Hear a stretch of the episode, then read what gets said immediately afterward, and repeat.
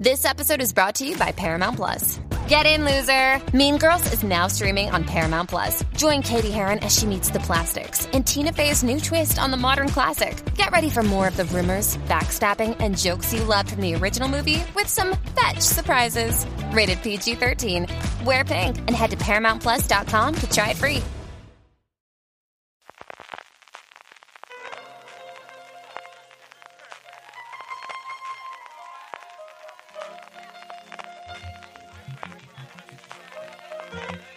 Estás escuchando Fuera de Series con CJ Navas.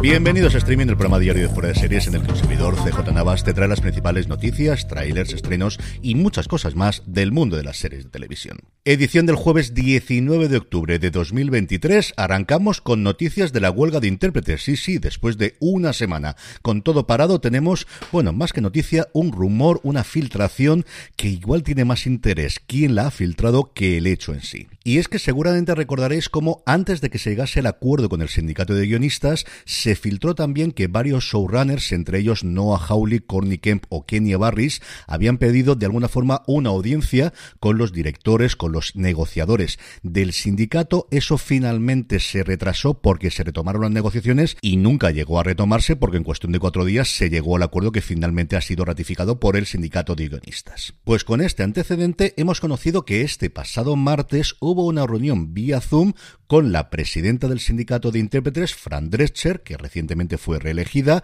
el principal negociador, que yo os he hablado un par de veces de él, Duncan Captree Ireland, junto a, y agarraros, Emma Stone, Ben Affleck, Tyler Perry, Scarlett Johansson y George Clooney. Preguntado sobre esta reunión, lo único que ha dicho el sindicato es que regularmente nos reunimos con muchos de nuestros miembros y no vamos a decir nada de conversaciones privadas. Deadline sí que traía declaraciones de dos personas, por supuestísimo anónimas, que teóricamente sabrían lo que se habría hablado ahí, diciendo que todas las personas apoyaban sin fisuras a la directiva del sindicato, que habían tenido muchas preguntas, sugerencias y mucho feedback. Y desde luego la comidilla tiene que ser quien ha filtrado esta conversación y para qué Normalmente esto siempre ha sido una táctica más de los estudios que de los actores, aunque vete tú a saber si había alguna gente por ahí que ha decidido mover un poquito la cosa porque al final el acuerdo al que se llegue entre las productoras y el sindicato no deja de ser un acuerdo de mínimos, que dudo yo muchísimo que vaya a afectar a gente como Emma Stone, a Scarlett Johansson,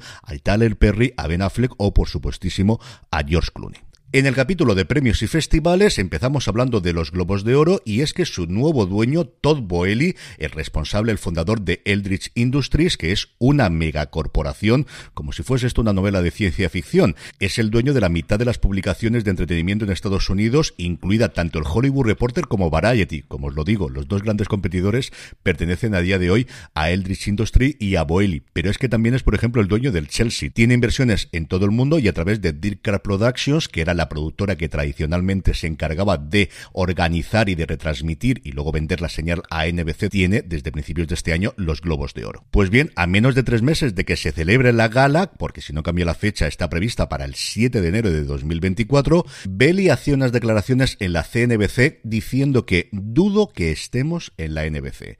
Estamos viviendo una transición gigante, el streaming se está convirtiendo en una parte fundamental en el escenario más inmediato. Y a esto añadía, la flexibilidad que podemos tener en un entorno de streaming es muy diferente a la que podemos tener en una cadena de televisión. Creo que vamos a aprovechar esa flexibilidad. Si ya hay algo firmado que todavía no ha revelado, o si esto es un globo sonda para intentar tantear tanto a Netflix como a Prime Video como a Apple, que yo creo que serían las tres grandes candidatas, pues lo sabremos, como os digo, dentro de bastante poco, porque las nominaciones salen en diciembre y los premios el 7 de enero. Y seguimos hablando, como lo estamos haciendo toda la semana, del MIPCOM, que se está celebrando en Cannes, porque hasta allí se desplazó Laura Fernández Espeso, la CEO de, de MediaPro Studios, que es uno de los estudios más importantes, ya no de España y de Europa, sino posiblemente del mundo. Fernández Espeso habló de muchísimas cosas, entre ellas que quieren trabajar en Estados Unidos, que quieren trabajar con creadores, desarrollar más proyectos e incluso adquirir contenido de Estados Unidos, porque nos llegan títulos ya producidos muy buenos y que necesitamos socios allí para llevar a cabo coproducciones analizando la compra de artículos, novelas y al final hacer adaptaciones. Repasó también algunos nuevos lanzamientos, como la serie original de Netflix Mano de Hierro, dirigida por Luis Quílez, la serie de Movistar Plus El Otro Lado, de la que hablaremos dentro de muy poco cuando se estrene, el largometraje El 47, dirigido por Marcel Barrena, y luego yo creo dejó dos grandes noticias. Por un lado, que pronto podremos dar más detalles de un proyecto nuevo de comedia que tenemos con Diego San José y con Borja Cobeaga, y por otro lado confirmó que la tercera temporada de The Head comenzará su grabación el próximo mes de noviembre.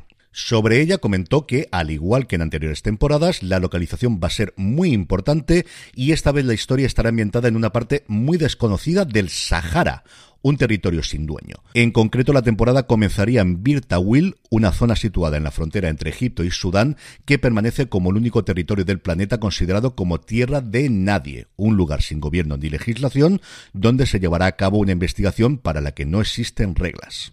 Un equipo de guion tremendamente internacional, coordinado por Rantelem, un elenco en el que sabemos por ahora que repetirán tanto John Lynch como Catherine O'Donnell, como Olivia Morris, y dentro de poco supongo conoceremos el resto del cast, y en la dirección vuelve Jorge Dorado.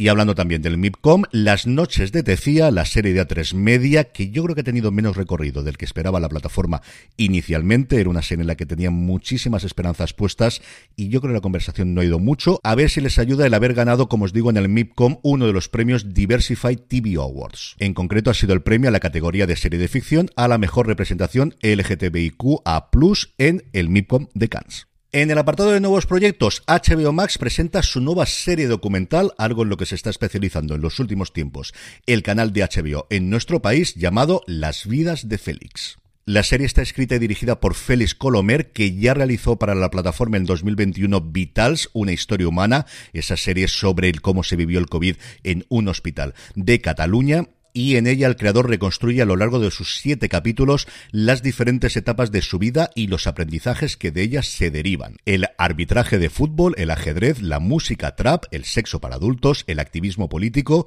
todas estas vidas conforman un mosaico original apasionante y atrevido que les sirve al autor para reflexionar en primera persona y cámara al hombro sobre qué vidas valdría la pena que su hijo pequeño Ryu viviera por sí mismo. Y esta parte de mezclar al hijo es la que a mí me parece más interesante de un proyecto tremendo tremendamente personal de Félix Colomer.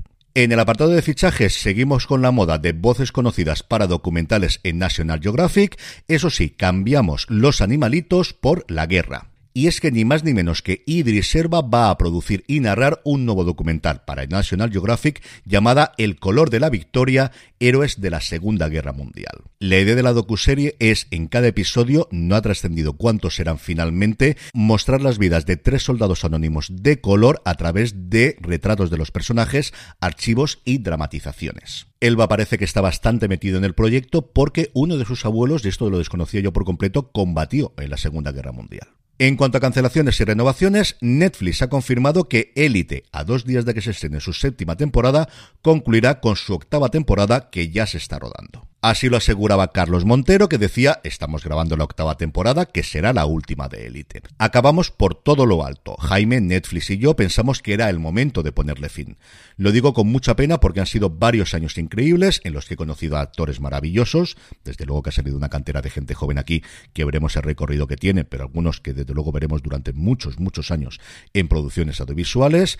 Hemos trabajado con todos los directores que queríamos trabajar y fijaros de toda la gente que ha tenido a quien destaca. Y hemos tenido el lujo de tener a Maribel, hablando de Maribel Verdú, en estas dos últimas temporadas. Élite nos cambió la vida a todos. Hay actores que empezaron con nosotros y ha sido su trampolín para ser ahora estrellas mundiales. Le está pasando a este elenco y es un orgullo haber contribuido a eso y saber que nos han visto en todo el mundo y les ha gustado.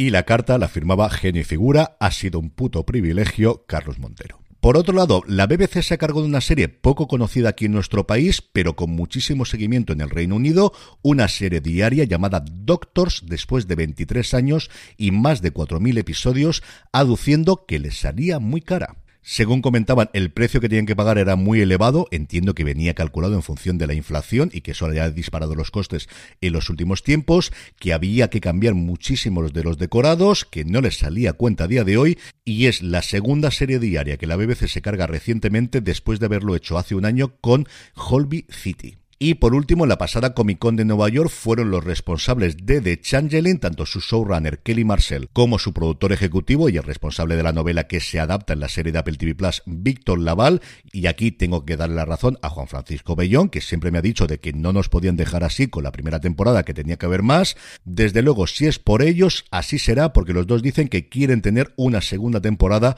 para concluir la historia que están contando, porque además es que la primera temporada no acaba donde acaba el libro de Laval. En la presentación de la que se ha hecho recientemente con el Hollywood Reporter contaron muchas de las decisiones de la primera temporada, que no os voy a contar aquí porque fundamentalmente son spoilers, pero sobre el tema de la segunda temporada, Marcel dijo que quería que la gente terminase la primera temporada diciendo qué carajo. Realmente no qué carajo, pero bueno, todos me entendéis. A continuación añadía, si hay una segunda temporada, que obviamente esperamos que la haya, continuaremos la historia desde donde la dejamos, pero también tiraremos hacia atrás, que si habéis visto la primera temporada es algo que se hace continuamente entre el presente y el pasado de los personajes. Y yo creo que invitando a Apple TV Plus de por favor dadnos dinero lo que le hagamos, decía, la primera temporada fue una serie de preguntas y la segunda temporada será la respuesta a todas estas preguntas. Laval por su parte añadía que su planteamiento con la serie era como decirle al espectador, siéntate con nosotros que te vamos a contar un cuento. Va a llevar algo de tiempo. Sé que hemos acumulado todas estas preguntas, pero no es porque nos hayamos olvidado de algunas cosas. Es porque pensamos que cuando todas estas cosas empiecen a suceder, te quedarás ahí sentado diciendo, oh, esa fue una puta historia. Pues eso, ¿qué queréis que os diga? Esto desde luego no es lo que ha vendido Apple TV Plus, no sé qué negociaciones tendrían detrás, toda la comunicación, mi impresión, y de verdad que uno al final sabe más o menos esto, y soy el primero que dice que ya no existen las miniseries y que todo puede continuar, pero desde luego toda la comunicación que ha llegado desde Apple a mí me hacía pensar que era una miniserie y creo que no estaba de más decir esto desde el principio, no sé si es un intento de que la gente vea la primera temporada después de reacciones de todo se queda en mitad al final de la temporada para que la renueven de Apple, no lo sé, en general una cosa muy rara. Eso sí, tengo que darle la razón a Juan Francisco Pellón. En cuanto a fechas de estreno, A3 Player se suma a la moda de decir primero el mes antes de decir el día concreto. Eso sí, nos ha anunciado que Vestidas de Azul, la continuación de Veneno, nos llegará en diciembre. Como recordaréis, Vestidas de Azul arranca dos años después de la muerte de Cristina Rodríguez, de la Veneno, cuando Valeria vuelve a Valencia y se encuentra en VHS el documental Vestida de Azul, una cinta que narra las experiencias de seis transexuales en la España de principios de los años 80. En este caso, Javier Calvo y Javier Ambrosi estarán como productores de la ficción únicamente. El guion correrá a cargo de Valeria Vegas, Javier Holgado y Susana López Rubio. Estará dirigida por Miquel Rueda, Claste Costafreda e Ian de la Rosa. Y en el elenco volvemos a tener a Lola Rodríguez haciendo de Valeria, Paca la Piraña, Goya Toledo, Juan y Ruiz, Alex Saint, Ángeles Ortega o Desiree Bogue. Y por otro lado, de esta sí tenemos fecha, AXN Now, la plataforma de vídeo bajo demanda de AXN, traerá al completo Pritzer desde este sábado día 21 las cuatro temporadas de esta producción del equipo de detrás de The Boys, tanto los productores ejecutivos como Seth Rogen, como el cómic en el que está basado es de su mismo autor, Garcenis, un cómic que es absolutamente maravilloso de esa época dorada de Vértigo, siempre se habla de Sandman, pero a mí incluso por momentos más que en Sandman siempre me gustaron tanto Preacher como Transmetropolitan, que nos cuenta la vida de un predicador en el oeste que tiene la palabra de Dios y es capaz de ordenar a cualquier persona hacer lo que él quiera, su novia que es por momentos todavía más peligrosa que él y luego un vampiro irlandés borracho, que es mi personaje favorito de toda la serie. Las cuatro temporadas, como os digo, estarán disponibles desde este 21 de octubre y si queréis un adelanto, el viernes 20 AXN ofrecerá los dos primeros episodios en el canal lineal. Una gran noticia la recuperación de esta serie, ideal para estas fechas de Halloween. Y terminamos como suele ser habitual con noticias de industria y estas que no me podía resistir. Pluto TV va a estrenar un nuevo canal Fast, un nuevo canal de los suyos de Jamie Oliver. De momento será solamente en Estados Unidos y si creéis que estoy dando esto por si alguien de Pluto en España me escucha para ver si no lo trae, desde luego tenéis toda la razón del mundo. Traed, por favor, un canal de Jamie Oliver a Pluto TV España o la gente de MC que a través de Canal Cocina tradicionalmente ha traído siempre sus series, a ver si hacemos algo, que esto es una idea brillantísima y os aseguro que al menos un espectador regular tenéis aquí en este que os habla. En el apartado de vídeos y trailers, Netflix ha lanzado en su canal de YouTube un avance de su próximo gran evento online llamado Geeked Week 23, que se celebrará del 6 al 12 de noviembre y donde tendremos un montón, pero que un montón de cosas importantes. Parece que tendremos novedades de Stranger Things, tendremos por supuesto un primer vistazo a Rebel Moon, la nueva película en varias partes con idea de que sea una franquicia en los próximos tiempos de Zack Snyder, ese guion que se supone que hizo en su momento para Star Wars y que finalmente va a ser un universo propio. Algo, no sabemos el qué, de One Piece, la adaptación que están elaborando de Avatar The Last Airbender, cositas de animación como la nueva serie de dibujos animados de Sonic y la que yo personalmente tengo más ganas de ver, que es un avance del problema de los tres cuerpos, la adaptación de la primera novela de la trilogía El recuerdo del pasado de la Tierra de Liu Cixin, que es una de las grandes sagas de este siglo XXI de ciencia ficción. Fue un exitazo en su China natal, cuando se tradujo al inglés fue nominada al Nebula y ganó el premio Hugo, aquí en España se ha vendido también muchísimo. Hubo un intento de hacer una película en el 2017 y la serie es la producción en la que están Benioff y Weiss, los responsables de Juego de Tronos, desde hace bastante, bastante tiempo. De hecho, se anunció en el 2020. Por su parte, Apple TV Plus ha mostrado el segundo tráiler de Napoleón y es absoluta y totalmente espectacular. Son dos minutos la parte de las batallas, la parte de los palacios, la parte de cuando Napoleón se corona emperador y luego a mí personalmente me ha encantado Napoleón en Egipto, las pirámides y la momia de lo que yo entiendo que sería uno de los faraones que rescatarían en esa expedición en la que Champollion posteriormente descubriría la piedra roseta. Y por último, ni un día de octubre sin una película o en este caso una serie navideña, Disney Plus ya ha mostrado el de la nueva temporada de Vaya Santa Claus, la serie protagonizada por Tim Allen, continuación de su película y que en esta segunda temporada tiene la gran incorporación de un antagonista, de un nuevo Santa Claus que estará interpretado por Eric Stone Street, al que todos recordamos por su papel en Modern Family. En el apartado de estrenos, hoy jueves 19, Netflix nos ofrece Luces de Neón, un aspirante a estrella del reggaetón y sus mejores amigos se trasladan a Miami en busca del éxito, pero allí deberán enfrentarse a varios obstáculos y a la dura realidad. Y también en la plataforma del Gigante Rojo nos llega Cadáveres Bodies en su versión original, una serie de ciencia ficción con investigación británica con muchísimos protagonistas importantes. Los dos más conocidos son Stephen Graham y Shira Haas, que creo es el primer gran papel que tiene después del exitazo que fue también para Netflix, Unorthodox, hace unos años y de lo que os hablaremos porque ya hemos podido verla en Premier esta semana Juan Francisco Bellón y un servidor. Ya sabéis, suscribiros a Review de Fuera de Series, así lo podéis buscar en vuestro reproductor de podcast o pasaros por fuera de series.com y ahí tenéis todos los enlaces para suscribiros y no perderos ese programa en el que todos los viernes repasamos los principales estrenos de la semana, incluido esta semana Cadáveres. Y siguiendo por Netflix y como hoy es jueves, vamos a repasar el top 10 de la plataforma, pero antes una pequeña pausa. Estamos ya de vuelta, vamos con el top 10 de las series de Netflix en España durante los últimos 7 días, un top 10 del que, por cierto, pequeño spoiler, desaparece One Piece. Arrancamos en el puesto número 10 con una de las series más longevas del ranking, Mi Dulce Niña o Mi Querida Niña, la miniserie que ha sido un pequeño gran éxito y que se llama de las dos formas dentro de la plataforma. En el 9 nos encontramos una de las tres novedades de esta semana, que es la sexta temporada de The Good Doctor. En el 8, la cuarta temporada de Sex Education. El 7, la otra que también lleva seis semanas, que es evidentemente El cuerpo en llamas. Y a partir de aquí, las dos novedades que nos quedaban. En el 6, La caída de la casa Usher. Y en el 5, Anglés, Historia de una fuga. Y a partir de aquí, París, París y más París. Lupin, parte 2 en el puesto número 4. Lupin, parte 1 en el puesto número 3. En el 2 es en el único sitio en el que se han colado, en este caso, los ingleses, con la miniserie documental de David Beckham, porque en el 1, segunda semana consecutiva, está la parte 3 de Lupin, como también lo está a nivel internacional es alucinante. Ya no solamente el que esté la tercera parte lo más visto, sino que las dos temporadas anteriores están en el top 5, tanto de España como a nivel global de Netflix. Y terminamos como siempre con la buena noticia del día y es que hoy, día 19, a partir de las 19 horas de las 7 de la tarde, vuelve el 1, 2, 3.